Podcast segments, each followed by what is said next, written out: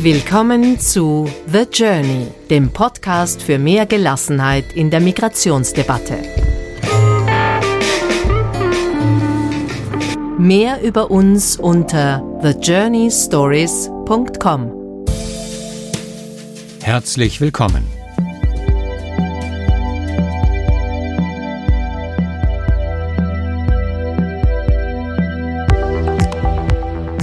Dies ist der zweite Teil einer Doppelepisode, die letzte Woche gestartet ist und da habt ihr Khaled und Suher kennengelernt, das syrische Ehepaar, das in Tidmoning in Bayern eine neue Heimat gefunden hat. Im Mittelpunkt der heutigen Episode steht der Asylreferent der Stadt Tidmoning, Johannes Lanser. Der Weg von einem Interview zum anderen war nicht weit. Die Wohnung der syrischen Familie ist genau zwei Häuser von der Stadtverwaltung entfernt. Und sie, die Familie und er, der Referent, waren über lange Zeit auch in intensivstem Kontakt beim Versuch, den Neuanfang in Tietmoning zu ermöglichen.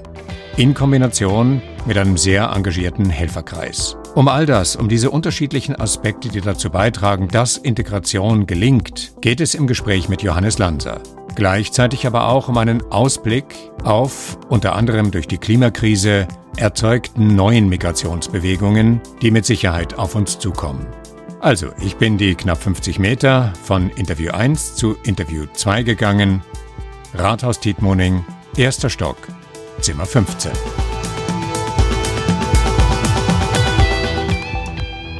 Ich bin in der glücklichen Lage, Ihnen nach dem Gespräch mit Khaled Al-Kuli mitteilen zu können, dass er Sie als seinen Schutzengel bezeichnet hat.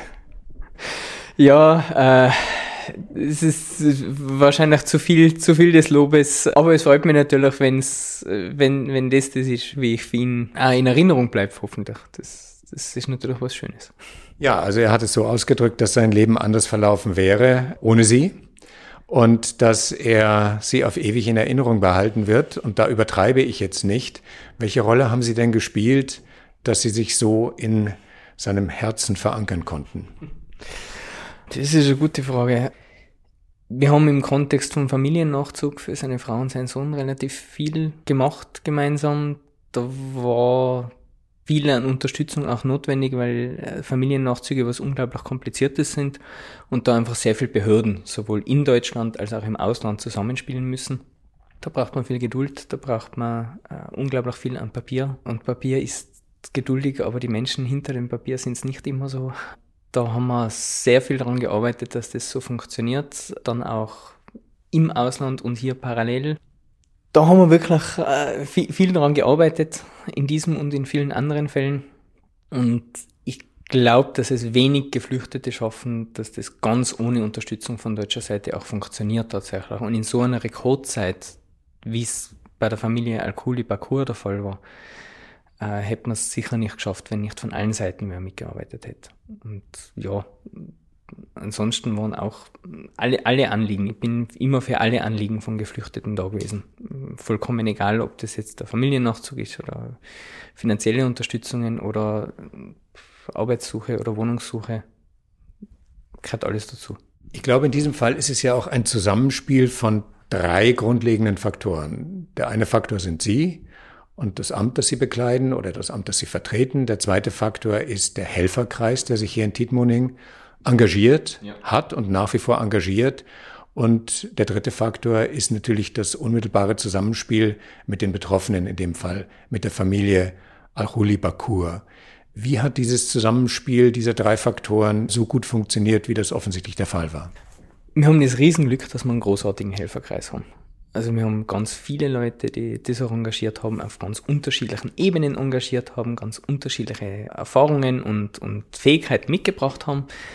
Wir haben auch das Glück, dass wir von den Geflüchteten fast ausschließlich ganz großartige Leute da gehabt haben. Und jetzt gerade in dem Fall diese Familie, die sind Wahnsinnsmenschen einfach, also menschlich einfach auch dermaßen toll und sehr zufrieden mit allem, was, was sie bekommen haben ich glaube, es hat da sehr gut funktioniert, weil sowohl der, der Khaled Al-Kuli sehr schnell und sehr gut verstanden hat, wie funktioniert das System hier, wie funktioniert Deutschland damit auch. Er ist sehr selbst organisiert, er ist ein sehr gescheiter Mann, das merkt man. Seine Frau ist auch eine sehr gescheite Frau, die das von von dort aus noch sehr viel Papiere erledigen konnte. Ich glaube, da war das Zusammenspiel einfach, einfach sehr gut, weil man es dafür bin ich ja da, ein bisschen koordinieren haben können und wirklich schauen haben können, dass das ineinander greift. Also, dass sowohl die Papiere in Syrien rechtzeitig erledigt waren, gleichzeitig ich hier die Behörden gut machen haben können und gleichzeitig mehr Ehrenamtliche gehabt haben, die parallel dazu sich um Wohnung, Wohnungsausstattung und alles, was da dran äh, hängt, äh, kümmert haben. Und wir haben es wirklich als Punktlandung hinkriegt. Also, es war, es war perfekt bis dorthin, dass ein Ehrenamtlicher bei sich zu Hause privat zwischen untergebracht hat, zwischen der Ankunft und dem Einzug in die neue Wohnung, in die tatsächliche fertige. Das, es ist, es ist perfekt gelaufen. Also es hätte nicht besser laufen können. Ein Teil davon ist Koordinierung auf jeden Fall und ein Teil davon ist einfach glückliche Fügung auch. Also wir haben mal Glück gehabt. Und der Khaled, so wie auch seine Frau, die Suher und der Sohn, der Walid, haben es uns allen ganz, ganz einfach gemacht, weil sie einfach so liebenswerte Menschen sind. Inwieweit ist dies ein exemplarischer Fall, möglicherweise auch auf Basis bestimmter Bildungskriterien und Privilegien, die die beiden aufgrund ihrer Herkunft mitgebracht haben. Inwieweit lässt es sich verallgemeinern?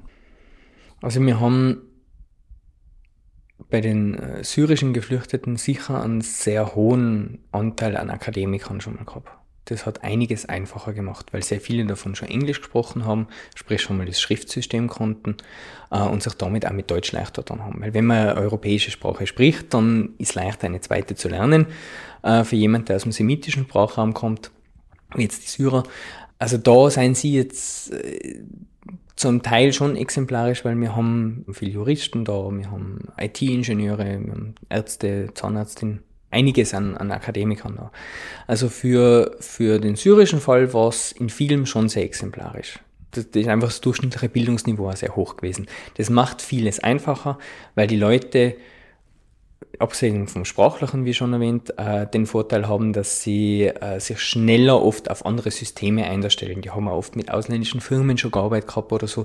Die waren dieses System, das dahinter steckt, gewohnter. Da haben wir es schwieriger mit jemand aus Afghanistan oder Pakistan, der vielleicht keine Ausbildung gehabt hat, keine Schulbildung. Bei Leute da aus Afghanistan, die sind fleißige Arbeiter, die sind unglaublich bemüht, ja, aber die haben nie eine Schule besucht. Für die ist Lernen schon mal schwierig. Also, also Spracherwerb beispielsweise ist dann tatsächlich eine große Hürde. Genau, dann ist Spracherwerb eine Hürde und damit wird alles andere zur Hürde. Weil ohne Sprache funktioniert halt nichts gell, im System. Und auch jemand mit einer, mit einer höheren Ausbildung hat im Durchschnitt einfach auch schon mal mit mehr verschiedenen abstrakten Systemen zu tun gehabt. Das ist für jemanden schwierig, der mit neun Jahren äh, Arbeiten angefangen hat und immer fleißig gearbeitet hat, aber sich nie mit Bürokratischem auseinandergesetzt hat, auch im Heimatland nicht. Und der tut sich in einem Asylverfahren in Mitteleuropa wahnsinnig schwer, weil äh, Asylverfahren in Mitteleuropa ist bürokratisch bis zum geht nicht mehr. Was ist Ihre Erfahrung von Amts wegen, wenn ich das so bezeichnen darf? Das rechte Narrativ durch die FPÖ vertreten in Österreich, durch die AfD hier in Deutschland, ist ja eines, das Menschen, wie Sie sie gerade beschrieben haben, gerne unterstellt, von vornherein gar nicht integrationswillig zu sein. Sie haben aber die meisten derjenigen, die Sie betreut haben oder von deren Geschichten Sie kennen, als fleißig und arbeitswillig beschrieben. Gibt es dann Widerspruch? Für mich gibt es einen Widerspruch. Also meine Praxis, meine Realität äh, schaut ganz anders aus als das, was da manchmal beschrieben wird, politisch, absolut.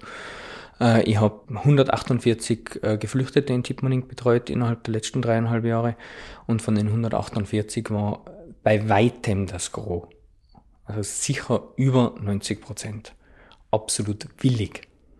Es hat einzelne Fälle gegeben, wo ich gesagt habe, die werden es nicht schaffen ob sie es wollen oder nicht. Ja. Die, die bringen nicht das mit, äh, was es braucht, um sich auf ein fremdes System einzustellen.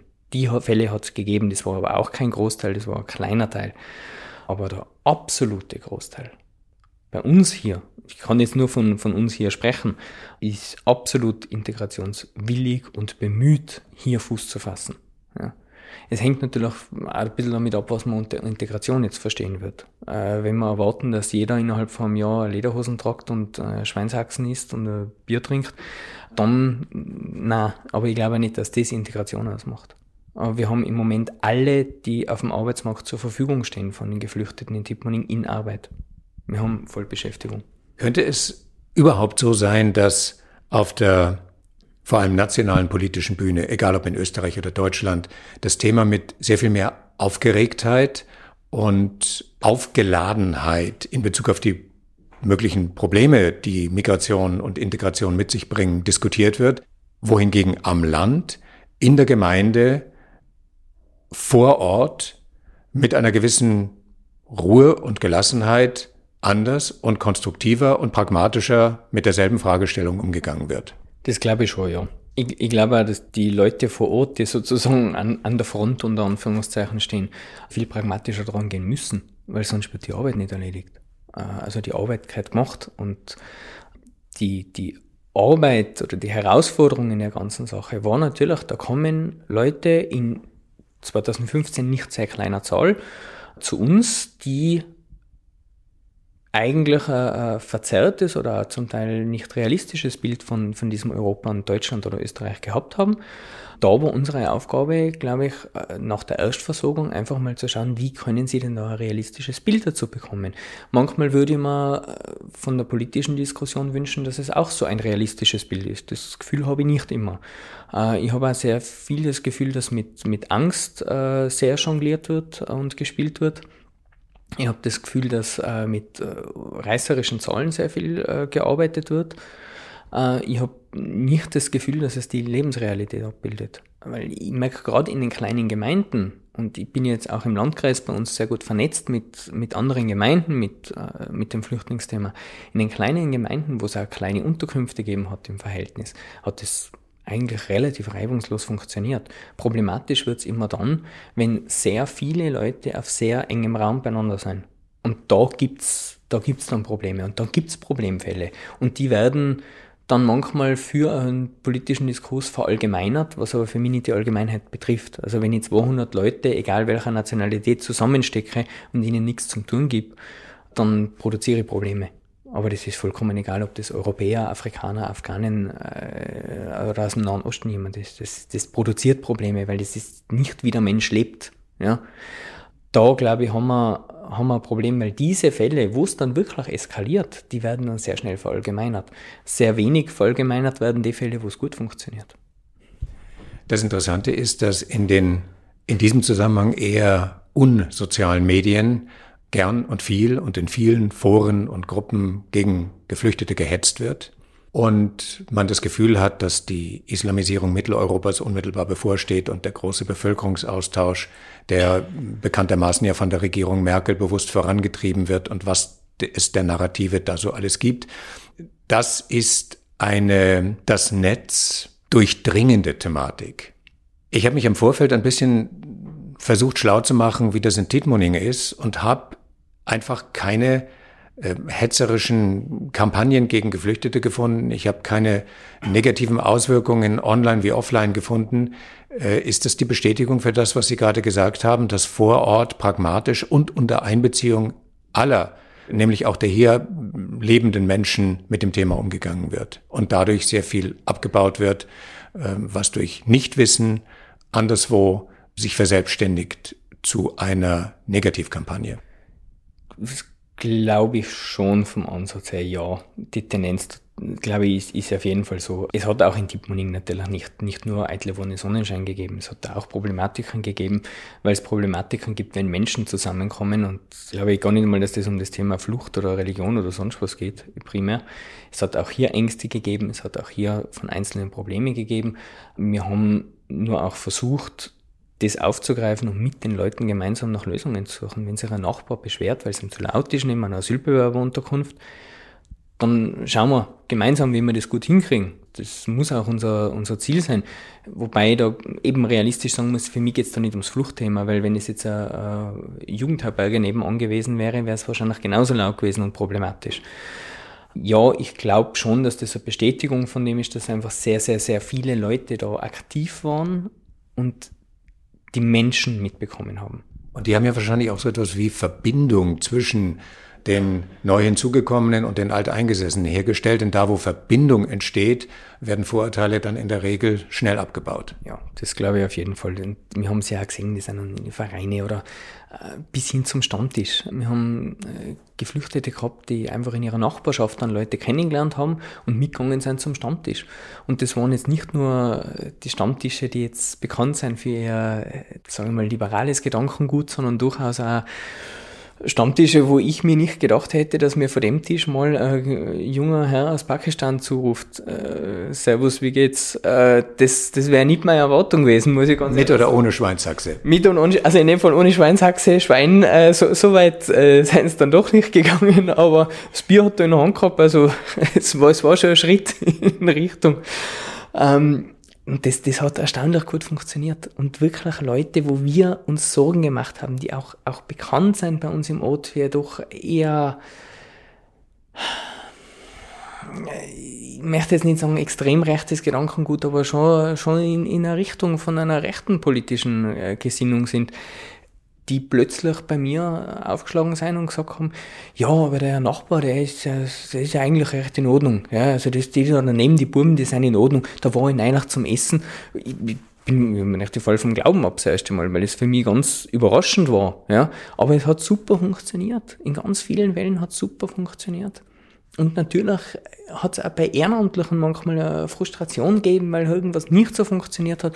Aber wir haben das dann auch wieder aufgefangen und haben halt immer geschaut, im Gespräch zu bleiben, miteinander zu schauen, äh, diese Probleme zu lösen und das auf einer menschlichen Ebene zu machen und nicht auf der Ebene einheimisch-Flüchtling. Also das ist nicht die Ebene, in der wir da denken. Es sind Menschen, die miteinander äh, ein Problem haben oder wo die auch miteinander gut auskommen. Und zwar unabhängig davon, woher die kommen oder welchen Status sie haben. Es sind, es sind für mich auch keine äh, riesen kulturellen Problemthemen aufgetaucht, sondern einfach Themen von Persönlichkeiten, die zusammenkommen, von Menschen. Und das passiert uns, egal woher die Leute kommen. Wie ist der aktuelle Stand der Dinge? Sie haben gesagt, es kommt natürlich auch darauf an, ob Geflüchtete in großen, in Massenquartieren zusammenleben und dann auch sehr viele Konflikte untereinander äh, dadurch entstehen und natürlich auch mit der Bevölkerung drumherum. Das ist hier nicht der Fall gehabt. Die insgesamt 148 Geflüchteten in Tietmoning in den vergangenen drei Jahren sind natürlich eine überschaubare Zahl. Sie würden sagen, das ist die Grundvoraussetzung. Ich glaube, dass das zumindest äh, alle integrativen Leistungen ganz massiv begünstigt, weil es zum einen dazu führt, dass Geflüchtete äh, mehr Notwendigkeit im Alltag haben, äh, Sprache anzuwenden zum Beispiel. Ja. Ich glaube, dass es das begünstigt, weil die Bevölkerung äh, immer mit einzelnen Leuten zu tun hat und nicht das Gefühl, da tritt eine Gruppe so stark auf, das, glaube ich, begünstigt alles. Es begünstigt auch deswegen, weil wir haben viel kleine Betriebe vor Ort, wir haben auch größere Betriebe vor Ort, die können Arbeitskräfte brauchen, aber halt auch in einem bestimmten Ausmaß. Und das, glaube ich, waren als begünstigte Faktoren. Und die kleinen Quartiere haben definitiv den Riesenvorteil, dass es mal schon weniger Konfliktpotenzial untereinander gibt. Wir haben in der Zeit, ich überlege jetzt gerade, eins, zwei, drei, vier fünf verschiedene Religionsgemeinschaften bei uns gehabt. Wir haben in der Zeit äh, Menschen aus zwei, drei, fünf verschiedenen, sechs verschiedenen Ländern äh, bei uns gehabt. Wir haben oft einmal aus einem Land verschiedene Volksgruppen, die im Heimatland Spinnefeind sein, äh, miteinander in einem Quartier gehabt. Gell? In, in der Größenordnung, wie unsere Quartiere waren, äh, haben wir das so geschafft, dass die Leute sich weit genug aus dem Weg gehen können, aber trotzdem noch miteinander leben. Und ich habe ja immer gesagt zu alle, ich habe das ja immer offen kommuniziert, ihr müsst nicht Freunde werden. Also das ist nicht mein, das, das schreibe ich euch nicht vor, kann ich euch auch gar nicht vorschreiben. Wenn ihr für einen, einen gewissen Respekt füreinander hinkriegt oder einander so weit ignoriert, dass er zumindest nicht zum Streiten kommt, dann bin ich zufrieden. Alles andere kann ich nicht erwarten. Aber wir haben Sunniten, Schiiten gehabt, die sich ein Zimmer teilt haben. Wir haben äh, einzelne Leute aus, äh, aus Religionsgemeinschaften gehabt, die wirklich allein da waren und in die Heimatländer durchaus eine schwierige Situation mit ihrer Religion haben und wir haben das da relativ gut hinbekommen trotzdem. Also auch, auch die Sprachbarrieren und alles. Ich denke, im, im Schnitt können wir da sehr zufrieden sein und war das auch durch diese relativ kleinen Quartiere möglich. Und durch äh, das Landratsamt äh, die, die Stelle, die da zuständig war für die Verteilung und so, die einfach super zum Zusammenarbeiten war. Also wir haben dann halt kooperiert und wenn wer neuer gekommen ist, haben wir gesagt, mal vielleicht nicht in das Zimmer, den tun wir in das Quartier, in das kleinere, weil da passt er besser rein oder so. Und da haben wir einfach gut zusammengearbeitet. Und das hat wahnsinnig viele Probleme schon gelöst, wo sie aufgetreten sind. Jetzt steigen die Flüchtlingszahlen aktuell aus der Türkei Richtung der griechischen Inseln. Die Flüchtlingsquartiere dort sind überfüllt. Die Bedingungen, unter denen die Geflüchteten dort leben, sind menschenunwürdig. Im Hintergrund steht die schon öfters zum Ausdruck gebrachte Drohung der Türkei, äh, den Flüchtlingsdeal mit der Europäischen Union aufzukündigen. Ein Druckmittel, das Erdogan, weil er im Moment auch gerade innenpolitisch unter Druck steht, möglicherweise tatsächlich in die Tat umsetzt. Und es gibt Angriffe auf die letzten verbliebenen Rebellenregionen in Syrien, die einen neuen Flüchtlingsstrom auslösen können. All das kann dazu führen, und von Afrika war noch gar nicht die Rede, dass die Flüchtlingsproblematik erneut im Steigen begriffen ist. Sind Sie auf so etwas vorbereitet? Vorbereitet ist eine gute Frage. Das Problem ist, wir, wir als, als Kommune haben wenig Möglichkeiten, uns auf sowas vorzubereiten, tatsächlich, weil die Weichen dafür woanders gestellt werden, wie das abzulaufen hat. Äh, Sind das Planspiele, die Sie trotzdem sozusagen am, am Bildschirm haben? Ja, ja, also es überrascht mich nicht, dass, dass Flüchtlingszahlen Richtung Europa steigen. Europa hat äh, schon, schon sehr lange verhältnismäßig wenig von der globalen Flüchtlingsbewegung abbekommen. Es waren immer der Großteil der geflüchteten Binnenflüchtlinge äh, oder Flüchtlinge in direkte Nachbarländer. Das, das war nie Europa, das äh, das Hauptziel von so vielen Geflüchteten war. Dass sich das irgendwann ändern wird, auch durch klimatische Veränderungen, dadurch, dass immer größere Gebiete kaum mehr fürs Überleben von Menschen reichen ja, und genug hergeben werden, war klar, dass das kommt. Es wird auch das Thema Wasser zunehmend größeres werden in dem Kontext.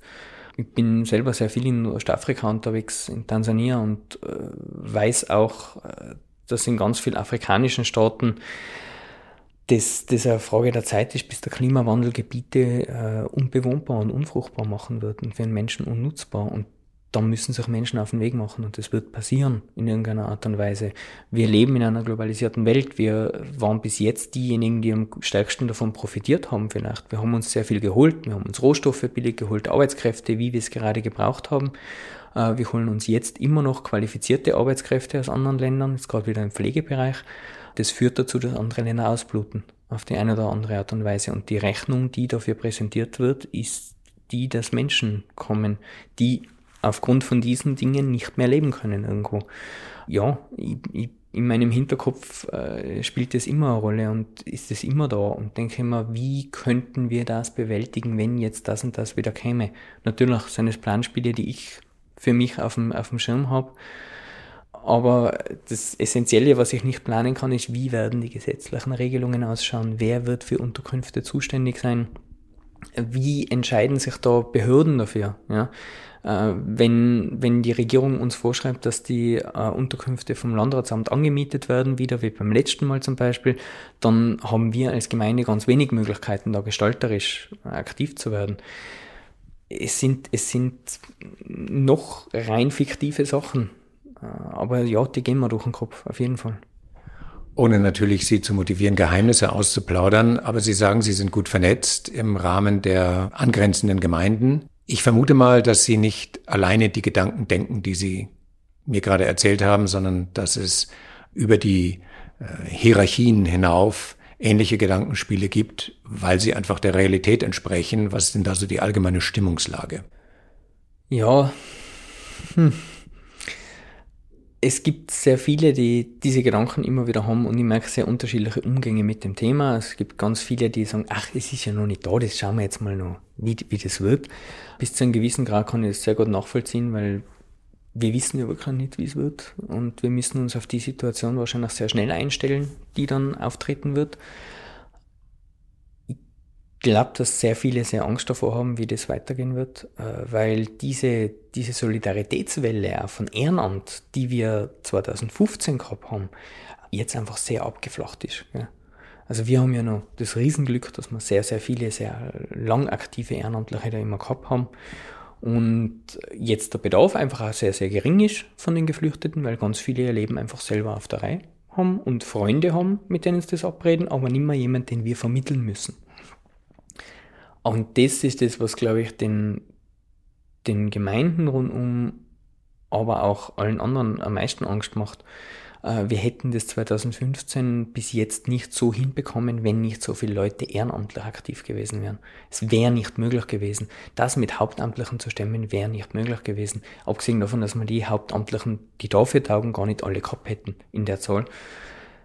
Was passiert, wenn sowas wiederkommt und wir diese, diese Solidaritätswelle, die es damals gegeben hat, nicht wieder mitnehmen können? Was ist Ihre Vermutung?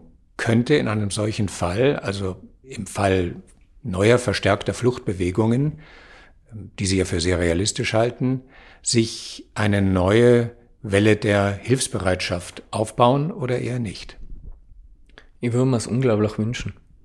Ich, ich, muss ganz ehrlich sagen, ich war selten so glücklich und stolz, Europäer zu sein wie 2015, als diese Solidaritätsbekundungen da passiert sind. Als Leute gesagt haben, und wir packen das jetzt an und ohne Wenn und Aber. Das war, das war genial. Das war für mich das Leben der europäischen Werte. Das war für mich gelebter europäischer Wert. Und ich würde mir wünschen, dass wir die wiederbekommen. Meine Befürchtung auch ein bisschen, ich, ich neige nicht sehr zum Optimismus, muss ich gestehen, allgemein. Meine Befürchtung ist andere. Meine Befürchtung ist, dass wir diese Solidaritätswelle so nicht mehr erfahren werden. Und das macht mir auch Angst. Ich weiß nicht einmal, ob es zu eng wird oder ob die Leute das Gefühl haben, es wird zu eng. Ich glaube, dass wir von, von tatsächlich zu eng werden noch, noch ein ziemliches Stück weg sind. Also mein Gefühl dazu. Äh, ich habe jetzt auch nicht das Gefühl, dass wir eine Islamisierungswelle oder sonst was gehabt hätten. Es äh, war nie problematisch bei uns da jetzt. Ich merke, dass es in, im städtischen Raum durchaus an manche Brennpunkte problematisch ist. Ja, also da, da wird es auch äh, problematisch zusehends. Aber ich glaube, so bei uns da am Land merkt man das noch nicht wirklich. Und ich fürchte aber, dass es durchaus, wenn, wenn ich mir das jetzt global anschaue, weltweit anschaue, dann habe ich das Gefühl, ah, wir, wir, wir fangen so an, Mauern aufzubauen wieder, ähm, im übertragenen Sinn oder auch nicht im übertragenen Sinn. Ähm, wir fangen wieder an, uns so einzukasteln und das zu sichern, was uns gehört und es, wir dürfen nichts weggeben und aber egal, was ich mir anschaue auf der Welt, ob es jetzt diese Klimawandelsdiskussion oder sonst was ist, niemand ist eigentlich wirklich, oder wenige sind wirklich bereit dazu, äh, irgendwas einmal zurückzuschrauben. Und wir brauchen wenig und es, weniger und es würde uns immer noch verdammt gut gehen. Und da, da werden wir, da werden wir uns umstellen müssen. Also wenn diese Welt global überleben möchte, dann werden wir uns in ganz viele Bereiche umstellen müssen. Dann werden wir auf ein paar Sachen verzichten müssen. Und sei es jetzt einfach, weil uns weil uns das Klima äh, so Druck macht, dass es nicht mehr anders geht, aber auch die, und das ist für mich zum Teil eine Folge daraus, die Menschlichkeit. Also ich kann ja nicht zuschauen, wie Leute ersaufen. Im Mittelmeer zum Beispiel. Das kann ich ja nicht. Also da gebe ich jeden europäischen Grundwert, jeden Wert von Menschlichkeit auf an der Stelle. Da muss ich nicht drüber reden, eine Wertediskussion, was, was verändert der Islam in unserer Gesellschaft? Ja, da verändern wir unsere Gesellschaft stärker, als es der Islam jemals schaffen wird in dem Moment. Und und wenn ich mir das alles anschaue, dann wird es dazu führen müssen, dass wir hoffentlich den Schritt schaffen zu einer etwas gerechteren Verteilung und einer gerechter verteilten und aufgeteilten Welt. Und auch das wird bedeuten, ja, wir werden auf das eine oder andere verzichten müssen. Und auf den Verzicht, auf den, zu dem müssen wir bereit sein. Stellen wir zum Schluss mal die These auf, dass die Menschheit unter anderem deswegen überlebt hat, weil sie immer bereit war, ähm, notgedrungenerweise mitunter, sich adaptieren zu müssen an neue Umstände, an neue Lebensumstände, an neue klimatische Umstände, an Umstände, die eine andere Form des Zusammenlebens mit sich gebracht haben. Und nehmen wir mal an, das würde auch in diesem Fall gelingen. Was stimmt Sie unter anderem auch aufgrund der vielen Erfahrungen, die Sie in den vergangenen drei Jahren gemacht haben, vor Ort mit Geflüchteten, mit Einheimischen und in der Kombination beider? Was stimmt Sie denn hoffnungsfroh. Hoffnungsfroh stimmt nicht, dass es in Fällen funktioniert hat, wo ich mir sicher war, das kann nicht gehen. Das kann nicht funktionieren. Dass die zwei nebeneinander wohnen, das kann nicht funktionieren. Und dann ist das, also ich weiß oft gar nicht mehr was sagen vor lauter Freude, weil es dann so super funktioniert hat. Wir haben ich, ich, ich würde gerne eine kurze Geschichte, weil die, traue ich mir jetzt erzählen, weil es mich selber betrifft. Ich habe relativ schwerwiegende Herzoperation gehabt vor zwei Jahren und äh, habe einen sehr religiösen jungen syrischen Mann, der wirklich sehr traditionell lebender Muslim in vielen Dingen ist, auch in der Zeit davor noch, noch sehr intensiv begleitet und das haben jeder gewusst bei mir, dass jetzt diese Operation ansteht, dass sie länger ausfallen wird, dass das was Gravierendes ist und so weiter. Und der junge Mann hat mir ein ganz besonderes Geschenk gemacht. Er ist zu mir gekommen und hat mir seinen Koran gegeben, den er aus Syrien auf der Flucht mit dabei hatte, den er von Syrien bis hierher gebracht hat. Und gesagt, er, er weiß, was ich alles da für ihn gemacht habe und die Ehrenamtlichen und alle, das, das, das, das weiß er und er weiß das zu schätzen. Und wenn jetzt jemand, der ihm so neu steht, in Syrien ins Krankenhaus müsste, würde er ihm den Koran mitgeben. Und er hofft, er beleidigt mich mit dem nicht und er beleidigt meine religiösen Gefühle nicht, weil er ja weiß, ich bin jetzt nicht Muslim, aber er würde mir den gern mitgeben. Und diese, diese Geste, die für mich unglaublich groß ist, die ganz, ganz, ganz unglaublich groß ist, von einem, einem traditionell muslimischen syrischen jungen Mann, der mir diesen Koran gibt als christlichen Mitteleuropäer, der noch dazu mit einem Mann verheiratet ist. Also ich, ich bin schwul und, und das wissen auch unsere Geflüchteten noch. Und der gibt mir den Koran und trifft sich mit Freunden während meiner OP in dem Flüchtlingsquartier und die beten für mich. Ein muslimisches Gebet. Also, wenn das das Zusammenleben ist, ja, dann dann haben wir kein Problem für die Zukunft. Wenn alle bereit sind, über ihren eigenen Schatten zu springen, über ihre Grenzen zu springen und am Menschen als das zu sehen, was er ist, nämlich am Menschen, dann funktioniert das. Und es sind keine Flüchtlinge gekommen, es sind Menschen gekommen, mit allem, was ein Menschen ausmacht. Herr Lanze, herzlichen Dank für das Gespräch. Danke Ihnen.